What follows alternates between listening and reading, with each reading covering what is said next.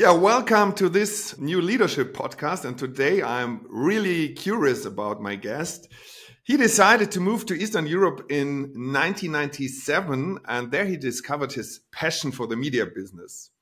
He worked in Ukraine as co CEO and scaled the company KP Media from a small privately held firm to a market leading public company valued about 100 million and with over 800 employees. And he was there in a very thrilling time, he will tell us later. And today he is a lecturer at Wharton University, international keynote speaker, trusted advisor, and best-selling author of two books I have in my shelf and I've read myself. Mapping Innovation, and the last one is Cascades, How to Create a Movement That Drives Transformational Change. I'm very pleased to welcome Greg Satell. Nice that you're here, Greg. How are you?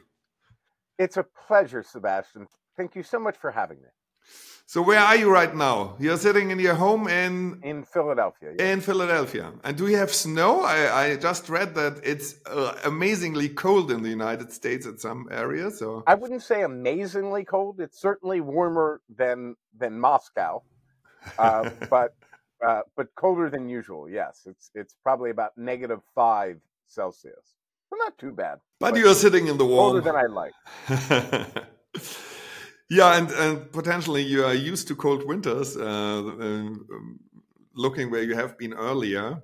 Actually, I, I, I, think it's so great that we talk to each other because, um, as you know, um, our passion is strategy uh, activation, so how to create movements in companies. And you just wrote a book about that, and uh, we will talk about it later. Uh, and um, yeah, um, what have been your observations that led you to this book? But to get you know a little bit better, I mean, you know, our our viewpoint is that life is like a hero's journey, and you always have different challenges um, on the long journey and travel to insight and wisdom. What has been your path so far? What have been the most important steps in your life that brought you where you are right now, sitting in Philadelphia? Well, I always was a big fan of the John Lennon quote that that life is what happens when you're planning other things. Yeah. and I uh, I was planning other things. I was planning a corporate career in America, and I got the opportunity to go to Eastern Europe, uh, to to Warsaw first, and I had uh, I was a competitive wrestler in college, so I never did a semester abroad or anything like that. So I figured, wow, if you know, if I don't do this now, I'll I'll, I'll never do it. So I mm. figured I was going for six months, and six months turned into fifteen years. And as you mentioned, I eventually went to Ukraine and and got the opportunity to lead a business called KP Media, which was the leading news organization in Ukraine during the Orange Revolution and that had uh, a big impact on me. And did did you start with media, or what was the business you started originally? I was actually working. Well, I, I started off on Wall Street, and then I went into media in New York. Okay. And uh, and then uh, in ad sales for radio, and that's what I was hired to do in in Poland. And then I worked my way up through the media business, I had never planned on on writing or or saw myself as a writer. That actually came after. So I spent all this time in in the media business, but was never never a journalist. Mm-hmm. Um, mm-hmm. but of course, during the Orange Revolution, I I got it was one of those moments as a leader where you realize that the world doesn't work the way that you thought it did. Mm-hmm. I had grown up, I always uh, thought that, you know, there's certain leaders and they're in charge and power works a certain way. But here was a situation where nobody with any conventional form of power had any ability to to shape events at all. Mm-hmm. And I learned that there was something else, right? There was this mysterious force that was moving things along. And then a few years later, I was in in Stanford taking a publishing course. Mm-hmm. Mm-hmm. And uh, by this time, it was 2006, and it was, uh, and Facebook was becoming a thing, and everybody was talking about this thing called social media. Mm-hmm. And we had a very large digital business. So I said, gee, that's something I really need to learn about. So I started researching network science. And what I found was was a nearly perfect mathematical explanation for just about everything that happened during the Orange Revolution. And that's what got me hooked. And I started researching change and movements. And eventually I met my friend Srdja Popovic, who is is probably the world's most successful revolutionary. He started Mm-hmm. in his uh, in his home country of of uh, Serbia, and he led the movement Otpor that overthrew Milosevic, Mm-hmm. and then he helped the he he helped train the activists in the Georgian Republic in the Rose Revolution and Ukraine in the Orange Revolution, and now he runs the Center for Applied Nonviolent Action and Strategies, and has been active in over 50 countries. That's amazing. Huh? Yeah, and, and he had built this repeatable model uh, Mhm. for for overthrowing countries. And I said, you know, that really seems like it would work in an organizational or institutional context, and uh, and that became the basis for the research that became Cascades, and it was all based in the work of uh, somebody named Gene Sharp, who Mhm. had developed these theories, which then Srdja put into action in countries, and and my work now is is putting those same principles, which have been around for decades, to work for organizations. Yeah, actually, I mean, I, I was very much reminded when I read your book about the friendly revolution we had in Germany in 1989, where the wall came down and where it was nearly the same, you know, that in East, Eastern Europe there were forces uh, uh, nobody could imagine, and and and they really uh, cracked this old regime, and uh, yeah, nobody was able to to steer this process apart from from this group dynamics. So I'm I'm really interested uh, in the key patterns that you figured out, and um, perhaps you can just a little bit describe how they can be applied to to yeah also the um, business environment to organizational development because i think this is really what's interesting for leaders. So what can they do themselves and where do can they kind of influence uh, social dynamics? Or how would you describe that? When when i wa- was a ceo at a company and i would like to transform this company to somewhere what what could i learn from your experiences at maidan? I think there's a couple of points that are that are really super important. First of all, I figured out very little actually. Mhm. I mean, I, I, I like to the joke about my book is I stole I stole half the book from Duncan Watts and half the book from Srdja Popovic, and and my contribution is really that that um, Srdja doesn't know really anything about Duncan Watts's work on network science, and Hmm. and and Duncan Watts doesn't doesn't know anything about Srdja. So, but what I think is is super important is that these principles have been around for decades, Mhm. and and what I've really done is applied them to organizations, which Mhm. uh, where they never have been before. And I think to boil everything down to one key insight, which Gene Sharp made decades ago, is that every status quo or every regime um, depends on sources of power to keep it Mhm. in place. Mhm. And if we can influence or remove those sources of power, then the status quo or the regime can't survive. Mhm. And so when we're thinking about change strategy, we need to think about what those sources of power are and uh, which support the status quo, which support the alternative future state, and which are still on the fence. And that, in a nutshell, is how you create change by but you have to think about it as not just a, a journey to that alternative future state, but a strategic conflict from the desired state and the status quo. You talk about sources of power, and perhaps you can illustrate this um, with your experience at Maidan and then transfer to, to the business context. Um, when you were there, uh, what what was so special during these days when the Ukrainians stood up against their old re regime and enforced President Yanukovych to to resign? So, what had been the sources of power that he had relied on, and uh, how had they been influenced, and and what could be sources of power in a in a, in a business context in comparison?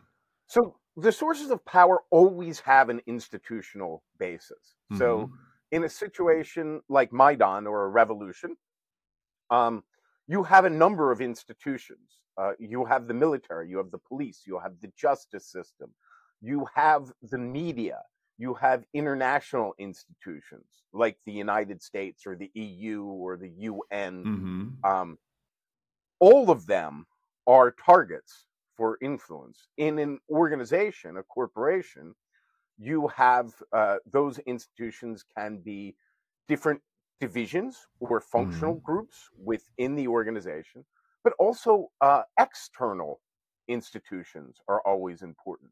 So maybe suppliers or partners or customers, mm-hmm. regulators, unions. So stakeholder groups.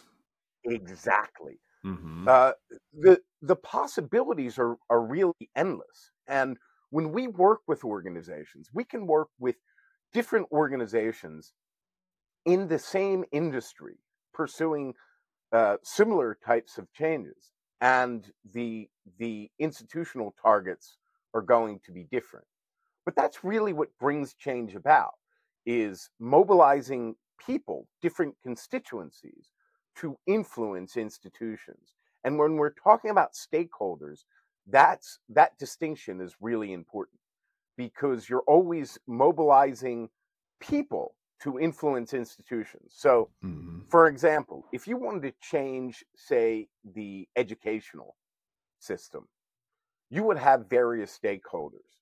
You would have parents, students, and teachers, and you would have school boards and local governments and businesses and teachers' unions. But you use those stakeholders in very different ways. You would mobilize the parents, the students, and the teachers to influence the uh, teachers' unions and school boards mm-hmm. and um, and and governments and and so you're always mobilizing somebody to influence something, mm-hmm. and that's how you formulate a change strategy. Oh, that's interesting. And and how was it at Maidan? What were the the logic there in, in Ukraine? Well, certainly the the justice system were mm. were very very important. Uh, mm. At one point, the Interior Ministry was going to send troops to shoot into the crowds mm-hmm. during uh, Maidan in 2004, which which actually they eventually ended up doing 10 years later. Mm-hmm. But uh, the SBU and the military actually made them stand down and said, if if you come to the Maidan, you're not going to be shooting on uh, unarmed civilians. Mm-hmm. You're going to be fighting with the army and the SBU and the security services. So so those were important institutions. Certainly, the United States, the EU, uh, and uh, Poland were were important institutions. Uh, the media, both internationally mm-hmm. and and locally, uh, were certainly important institutions. It was the Supreme Court that ended the standoff. So uh, certainly, the Supreme Court was was an important mm-hmm. institution. Mm-hmm. So all of those things are important. It's it's and and and it what you make is is a crucial point. It's never just one thing mm-hmm, right? Mm-hmm. And it's never about this tactic or that tactic. Your targets always determine your tactics. So, for example, um, one of the the tactics that often works in a a corporate or organizational Mhm. context is uh, to target the a, a industrial or professional association right Mhm. so if maybe if if if you don't feel like you have any power in your Mhm. organization um you can influence an industrial or professional organization Mhm. and one tactic that can always be effective is by getting an executive uh, a chance to speak at the annual conference Mhm. as a means to not only influence that industrial organization, but also to generate feedback that influences your organization Mhm.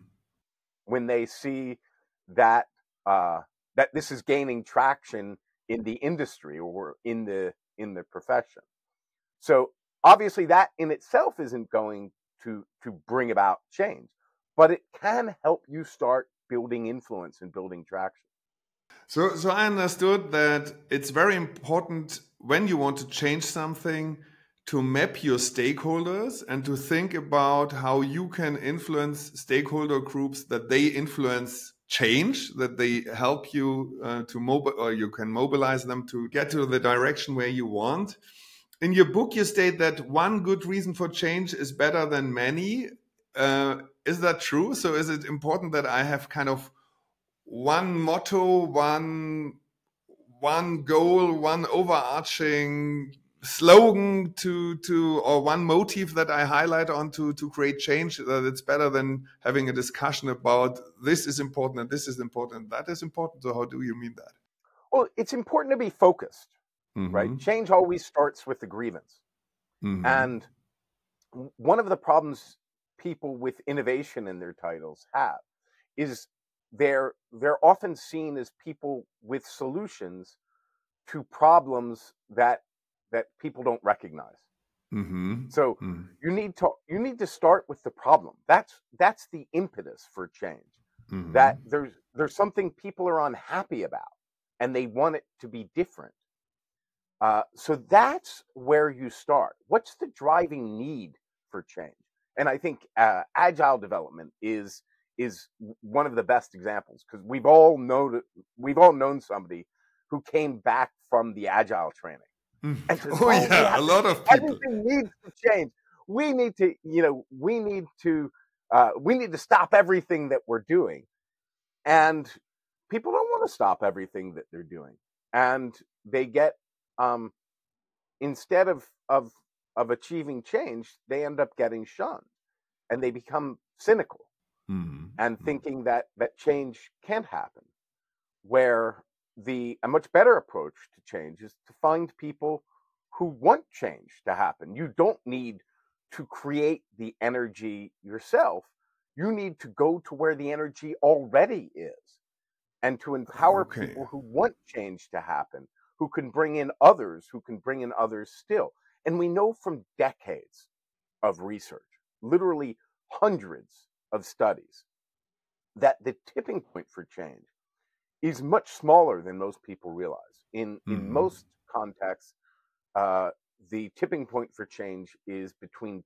ten and twenty percent participation. So you don't need to convince everybody at once. Okay, but then I learned something. So change doesn't begin with a motto or a slogan. It's uh, you really have to know one cause, one problem, and you have to find the people that suffer from this problem.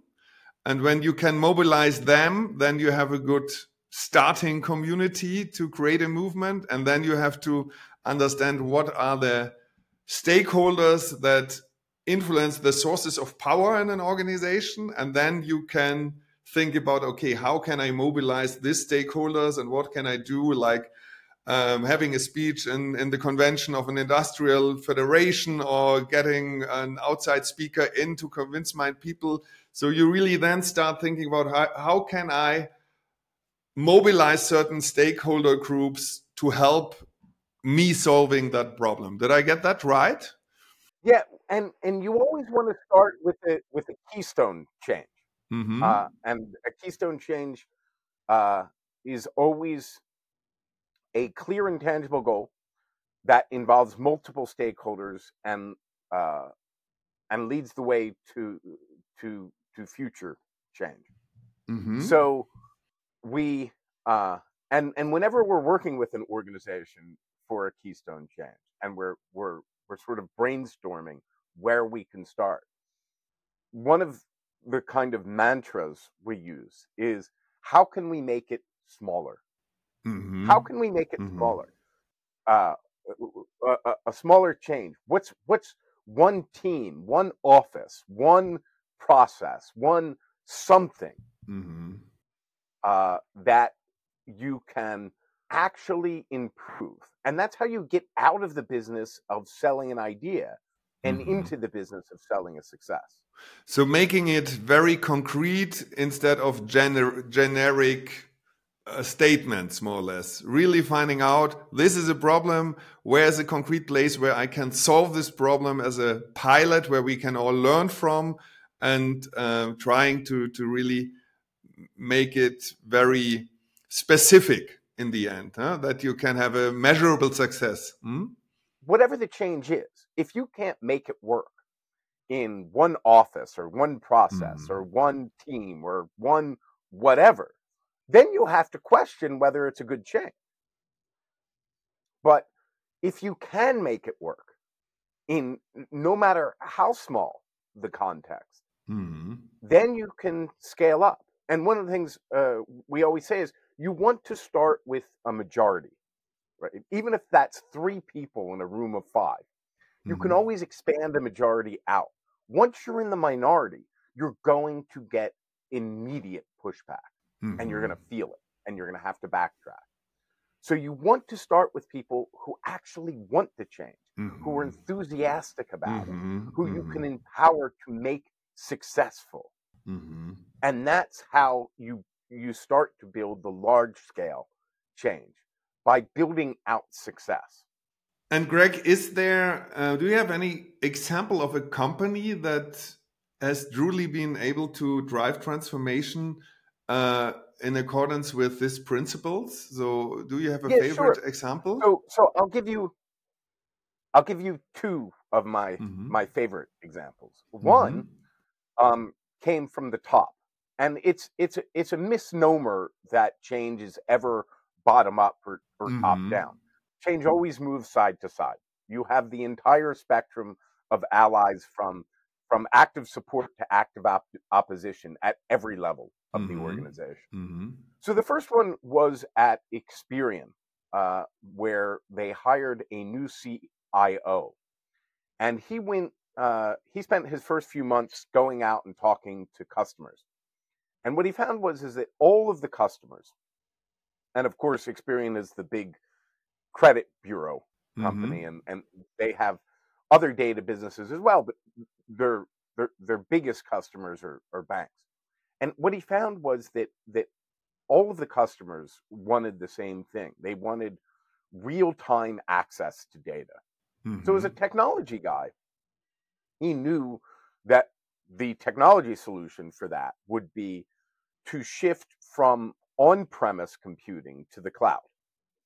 But being an experienced executive, he also knew that he would run into to resistance uh, for three reasons.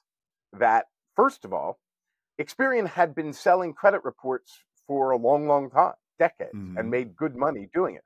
There wasn't an- an established business model for real time access to data. So that was a concern. A second concern was cybersecurity. And while they were undergoing this transformation, their one of their chief competitors, Equifax, had one of the biggest data breaches in history. Mhm. Mhm. Uh, so again, another very, very legitimate concern. And then lastly, they uh, the developers would have to shift from waterfall to agile develop, de- developing to work with the cl- cloud. So it wasn't just one transformation; it was actually 3 Mhm. transformations on top of each other, Mhm. and and people had good reasons to to hate all three of these transformations. Mhm. Uh, but so eh, now, now, now, certainly, as CIO, he had full authority to make this change, but he understood he couldn't. because the organization would reject it. Mhm. So rather than uh, try and force it on the organization, he went and found developers who wanted to build cloud based products. And he started off with internal APIs. That became the keystone change, where Mhm. they didn't have the same concerns about cybersecurity. Mhm. Mhm. And as they started building cloud based products and they started becoming successful, they, they began to gain traction. And doing it this way, rather than mandating, he was able to complete the, the transformation in under three years, Mhm. which is incredibly fast. Mhm. So he started slower, but was able to go much, much faster. Did he unveil his final target picture or did he communicate in the organization only step by step to not irritate the people? He didn't he didn't make it clear from the Mhm. beginning at all. Mhm. Um, what he did, he set up an API center of excellence, and he Mhm. let every he, let ev- I mean, he wasn't secretive about it, but he didn't push the change on people. He didn't Mm. mandate it Mhm. Mhm. until later. So in in- in the first phase, it was just the enthusiasts. Um, but as they became successful, it became a a performance issue. Right, those guys over there Mhm. they're becoming successful with with cloud-based products and And it created a, a pull. Uh, mhm, mhm, That's Right. interesting. Yeah. um but remember the the the tipping point for change is only 10 to 20% Mhm, so that's mhm. really the task once you start getting that success and you start building towards that 10 to 20% participation point once once you pass that then you can become a bit more forceful. And and Sebastian, I love the point that you made about messaging because people like to start with a big kickoff, which is almost always a mistake because Mhm, you're going to trigger that resistance mhm. before you hit that 10 to 20% tipping point. Ideally, you don't hit um, you don't do anything to in, that will trigger resistance until after. Yeah, that's really interesting. And once it's successful, once it starts working, Mm. and then that last 10 to 20% who are Mm. your active opposition, um, by the time you've you've passed that tipping point, because the middle 50 tend to be pretty easy. Right? I mean, once you once you get past that 20, 25% mark, um, that next 50%, well, they see it working, they, you know, they don't have any great opposition. I think it's great um, to to really think about okay, how do I kind of create an example of change in an environment what uh, that does not um, um, create too much resistance or too much concern. So starting with this internal APIs and then proving that it works. Uh, I think that was quite smart from from the guy. You wanted to tell us a second example as well, huh? This this is the opposite. Um, Mhm. it was uh, a guy named John Gadsby at Procter and Gamble, Mhm. who was a middle of the middle manager, 35 years old, didn't have any power in the Mhm. organization, but he solved a problem, and he won an award for solving this problem. And he told the he told the CTO, you know, I could I'd like to do this for the organization as a whole and I, I'd like to create a movement for process improvement. So she gave him a year. She said, I'll, I'll let you do it. I'll let you try. And he started off with pretty much no resources. He was given some sort of executive sponsorship, but he was left to his own devices. And just as uh, he got this assignment, Cascades came out and he used Cascades as a model. And within 18 months, he had built a movement that included 2,500 people in uh, in Procter and Gamble. And now it's it's over. His uh, initiative is over four years old. That's great. Is it a certain product or what kind of initiative was it that he started? It is an initiative for process improvement. It's called PXG. Mm-hmm. And mm-hmm. this past fall, last time I talked to John, it had grown to over 60,000. Wow. Oh, that's uh, amazing. The apps. That even in a in an organization as large as as Procter and Gamble, 60,000. Yeah, that's amazing. Yeah. So uh, it works in both ways. You know, it, Mhm. it it from a middle manager who uh, was was given a, a small budget and and uh, allowed to pursue this idea of, of process improvement Mhm. or uh, a movement towards the cloud with the C- CIO. What what I find so interesting is their positions didn't really matter Mhm. it, whether you're at the top of the organization or the middle or the bottom. Uh, the process of change is the same. So you would say, so what was it that matters? That they had a truly relevant cause for their activities and that they communicated uh, very precisely to, to the relevant stakeholders. Was that what they have in, had in common? They empowered people, Mm-hmm. right? So, so in, in in Experian, Barry didn't go and, and try and convince anybody. hmm And and here's here's a really important point, Sebastian. The urge to persuade is always a red flag. It Mm-hmm. means you either have the wrong change or the wrong people. So Mhm. Barry didn't go around trying to convince people the cloud was a good thing. He found people who wanted to do it. And he set something up called the API Center of Excellence. And he helped them do what they all, already wanted to do. And that's what's behind the, uh, a strategy we call the co optable resource. Mhm. And my favorite example is TEDx Mhm. right? So if you think about TEDx, there's over 14,000 events.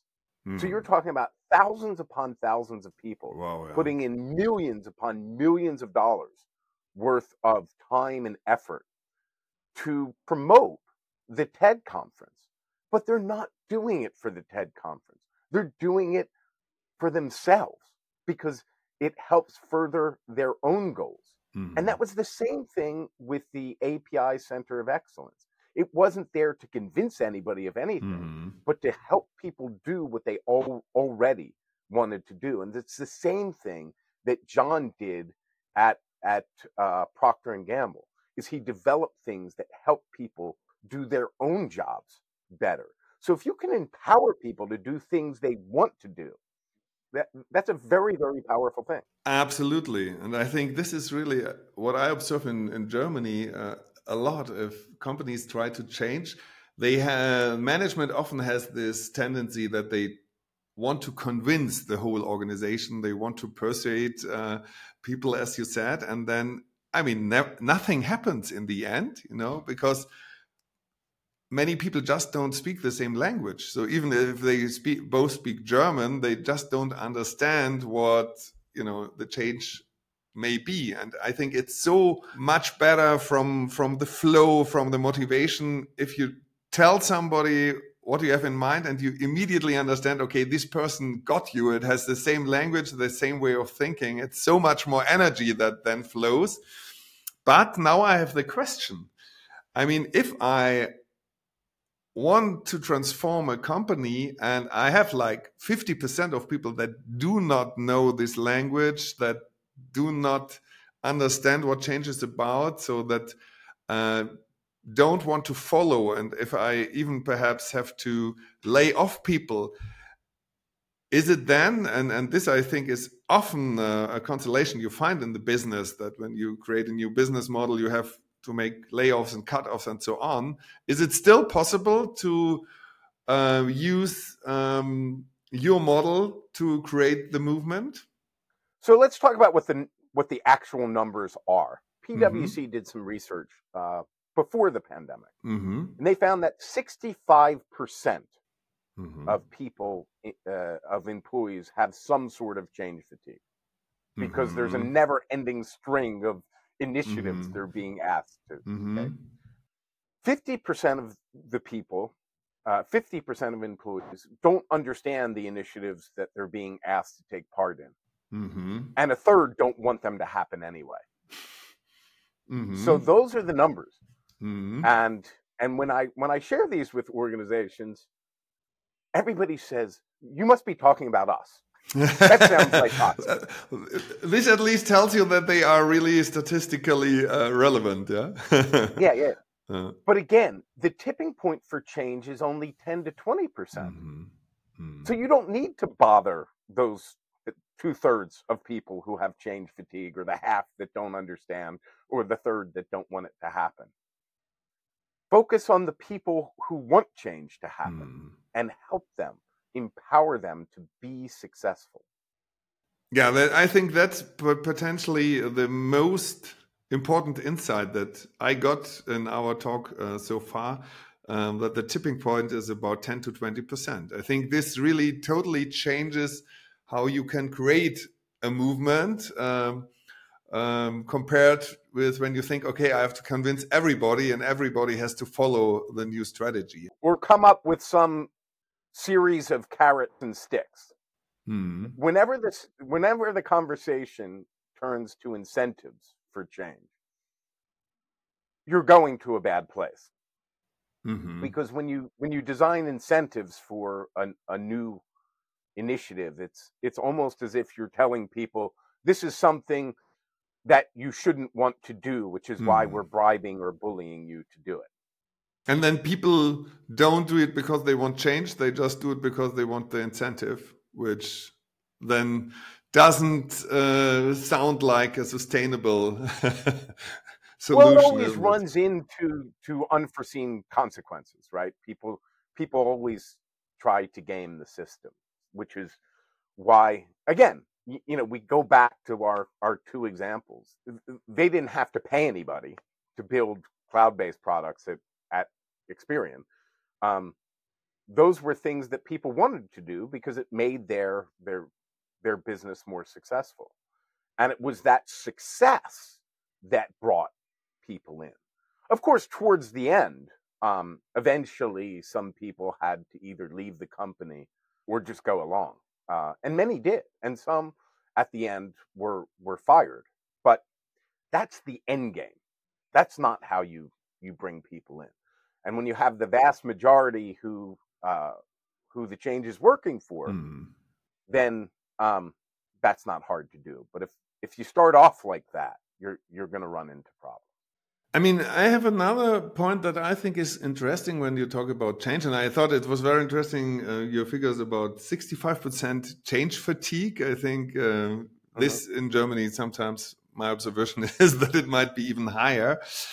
Um, and I I mean, often change comes with the need of future skills. I mean, you need to change your skills, you need to change uh, your capabilities um, to be able to um, be part of the new um, direction.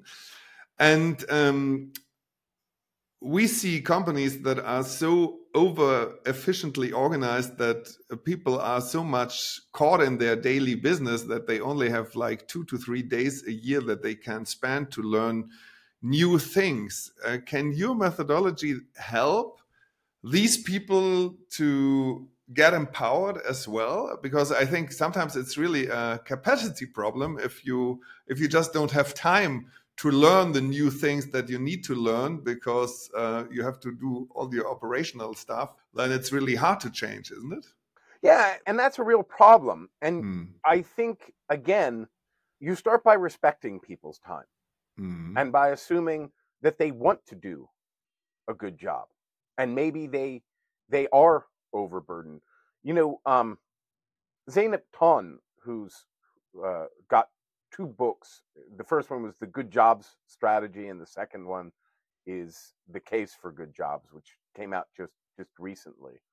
She talks about putting slack into the system, mm-hmm. and if if people are are so overworked that they they don't have time to think about their jobs, then you have to ask the question: Why are they so overworked? Right? Um, and whether that's a good thing. Of course, everybody's everybody's busy, mm. but again, uh, and I keep coming back to the same point. Change is is always effective change. Change movements mm-hmm. is always about empowerment. Mm-hmm. Nobody had to be paid uh, uh, mm-hmm. to go down to the Maidan. Mm-hmm. Everybody who was there wanted mm-hmm. to be there. So it's about intrinsic motivation, and that the people then are willing to learn, even let's say um, in their extra times. You always have to start with thinking with the assumption that people want to do mm-hmm. a good job, mm-hmm. that people want to be mm-hmm. successful. And so instead of asking yourself, how can I control these people or shift them or um, convince them or persuade them, you start from a uh, a place of how can I empower them? How can I help them achieve their goals? That's what successful mm-hmm. leadership is is for me. And I, I'd sort of like to close on this and it's it's a wonderful concept from from Immanuel Kant, who was a of course a, a countryman of yours, although mm-hmm. he lives in he lived in Königsberg, which is today uh, Kaliningrad. Mm-hmm. Uh, but he had this wonderful concept of of dignity, mm-hmm.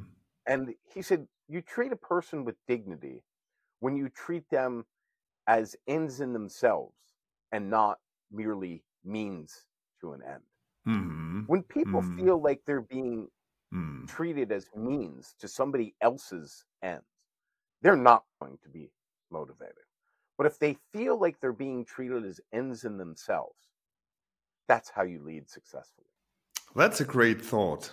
And perhaps um, coming to the end of our um, podcast, unfortunately, but time is going by. Um, what are the most important competences or things you have to be aware when it comes to leadership and management? So, if you create such a movement, um, how can you motivate middle management and managers which are used in their line responsibilities and they might be, you know, irritated a little bit about movements that are across certain divisions and areas and somebody just comes with a new idea and it's not part of their business?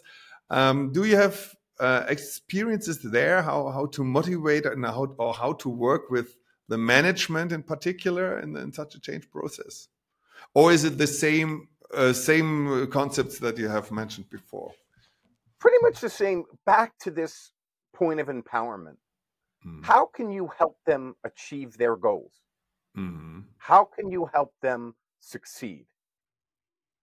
If you shift the conversation away from how can I make them do what I want them to do to how how can I empower them to be successful. That's how you start going in the right direction. Mm. Perfect. So it's also a matter of framing and directing thoughts in an organization and uh, avoiding that the yes, but and the concerns and all the things that might not work are the bigger part of the conversation uh, in the in the relevant context. Uh, this is, um, I think, also depending on the culture, then a, a great um, challenge, in particular in some German companies. But I, I think it's exactly as you said. You are kind of a thought leader on change. Um, what advice would you give young people that want to start a career in business? As let's say your most important insight that will help them go their way? Find problems to solve. One of the things I hear all over the world whenever I want to speak is people say, people don't want to listen to my ideas. And I say, yeah, that's right. Mm. People don't care about your ideas. They care about what problems you can solve for them. And that's where you need to focus your efforts. That's a very wise advice, I have to tell you. So don't bother others with your ideas, of which you might have many, but find the relevant problems and solve them. Don't try and come up with a brilliant idea. Go out and find a meaningful problem and get to work solving it. Greg, thank you very much for this highly interesting conversation. I'm very inspired. Thank you well, so thank much. You so much for having me, Sebastian. It's been wonderful being here.